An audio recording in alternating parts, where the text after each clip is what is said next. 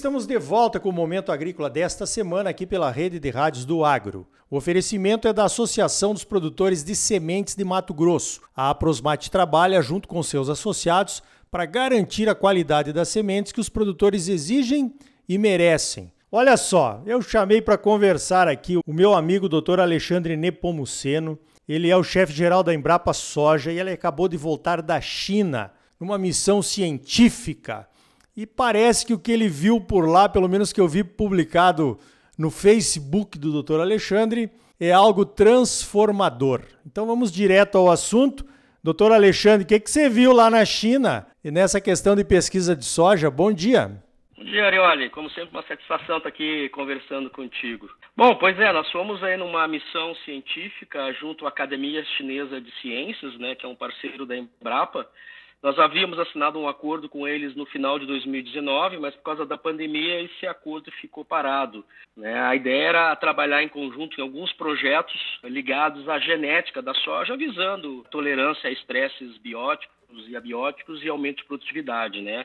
Seria tipo um laboratório China-Brasil conjunto de pesquisa, objetivando aí desenvolver estratégias de mitigação para esses problemas, né? Que que acabam afetando a produção de soja, e a gente sabe, né, a China, nós exportamos 60% da nossa soja e 80% foi, vai para a China, né. Então nós estivemos lá eh, em reuniões junto à Academia Chinesa de Ciências, né, discutindo a implementação desses projetos, e aproveitamos também para visitar uma empresa privada chinesa chamada DBN, né, a Da Bei Nong Group, eh, com sede em Beijing, que acabou de inaugurar uma área de 6 hectares de laboratórios em Beijing mesmo, né, laboratórios todos focados em agricultura e na área de, de pecuária e agricultura por si só, né, e usando assim as técnicas mais mais recentes, né, muita coisa em transgenia, muita coisa em edição gênica, uso de seleção genômica para desenvolver materiais, principalmente soja e milho, né. E essa empresa, inclusive, está aqui no Brasil já, né? Já submeteu projetos lá, pedidos de análise, análise na CTNBio, né? e está na Argentina também. Então a gente teve a oportunidade, num primeiro momento em Beijing, de visitar e discutir lá na Academia Chinesa de Ciências, depois na DBN, e depois uh, tivemos lá na ilha de Hainan. Aí eu posso detalhar um pouco mais se tu quiser.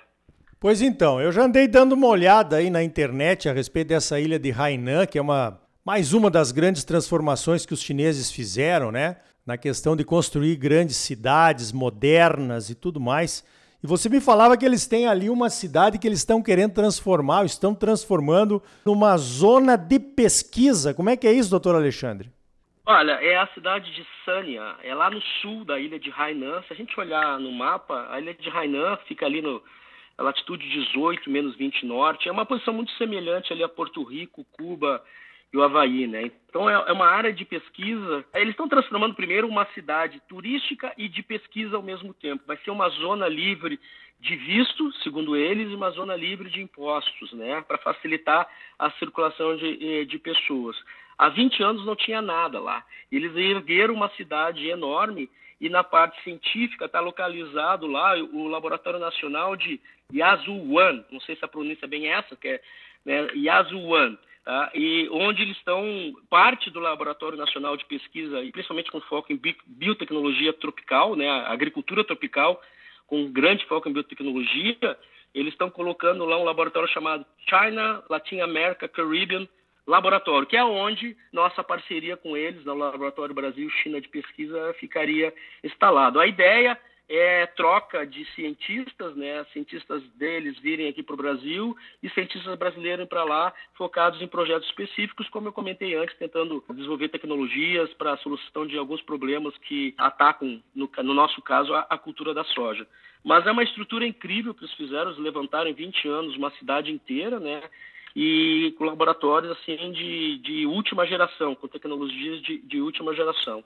É fantástico. Esses chineses, quando eles inventam de fazer algum projeto, sai da frente porque o negócio é grande, é moderno e vai dinheiro ali à vontade, né?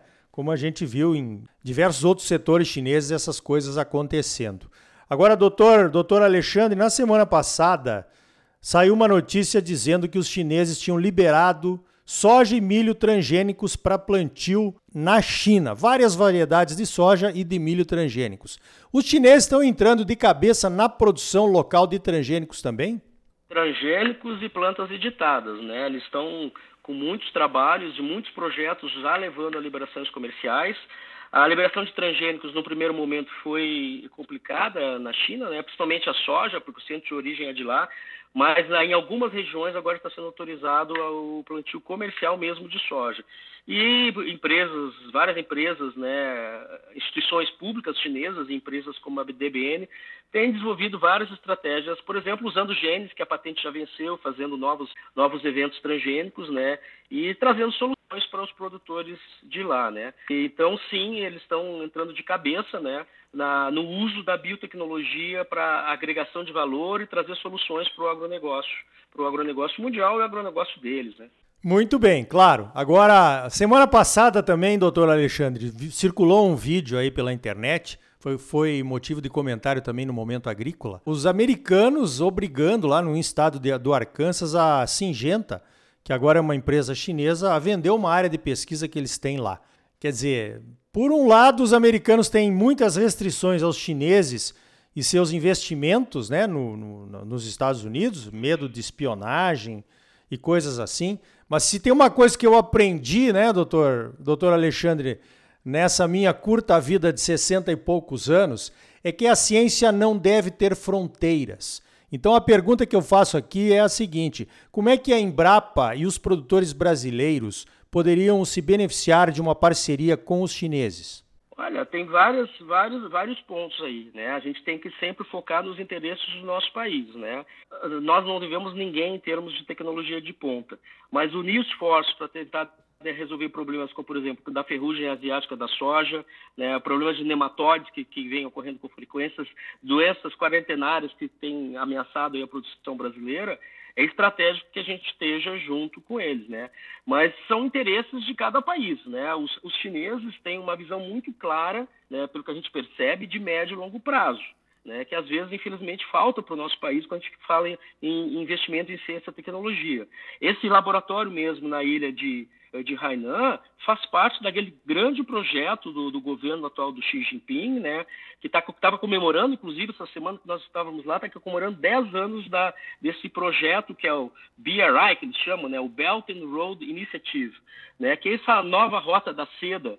Então, inclusive, tá, tinham vários presidentes de países africanos participando lá, né, de, uh, países asiáticos, porque o que, que a China está fazendo?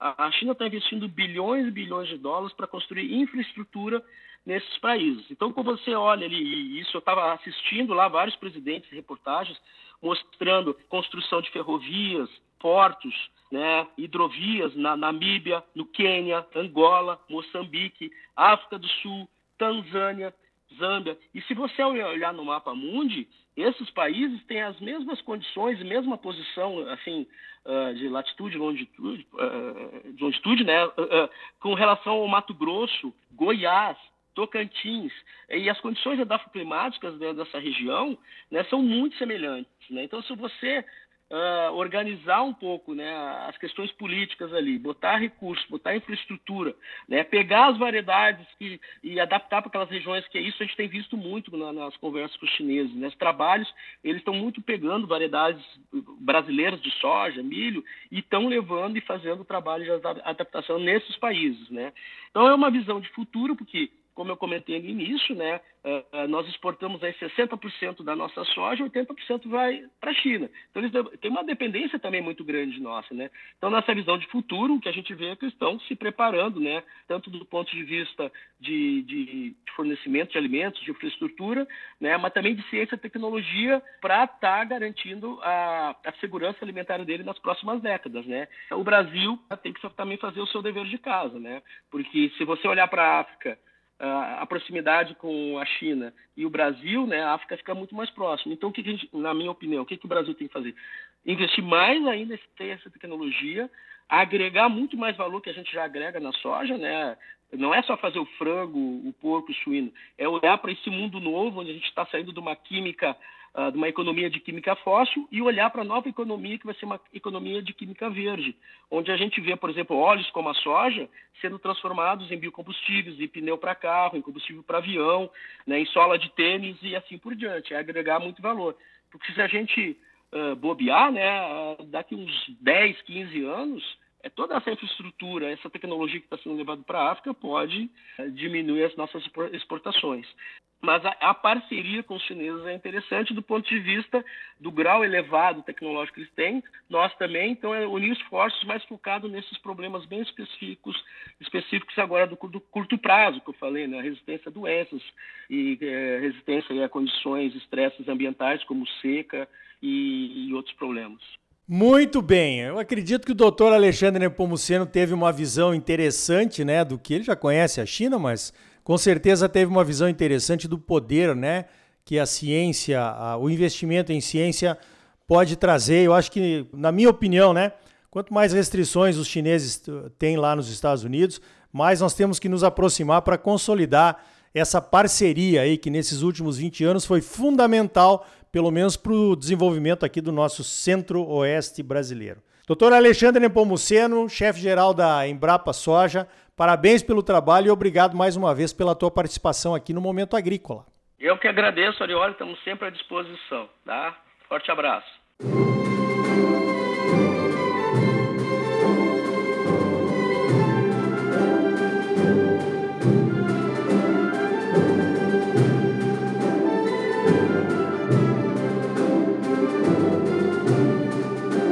Então tá aí. Os chineses são os nossos maiores parceiros comerciais. Podem também se transformar em parceiros no desenvolvimento científico? Por que não? Agora analisa aqui comigo. O pessoal da nossa Embrapa vai lá para a China e vê o tamanho do investimento e da importância que os chineses dão para a pesquisa. E aí voltam de lá encantados, mas tem que ir a Brasília, bater na porta dos gabinetes dos deputados e senadores para pedir uns caraminguás em emendas parlamentares para conseguir tocar seus projetos de pesquisa. Pense nisso. Você é sempre muito bem informado, ligado aqui no Momento Agrícola. A semente de qualidade é a base da ótima produtividade que todos buscamos. A Associação dos Produtores de Sementes de Mato Grosso, a Aprosmate, trabalha junto com seus associados para garantir a qualidade das sementes que os produtores exigem e merecem. Por hoje vamos ficando por aqui. Então até a semana que vem com mais um Momento Agrícola para você. Fique aí com o Bolero de Ravel e até lá!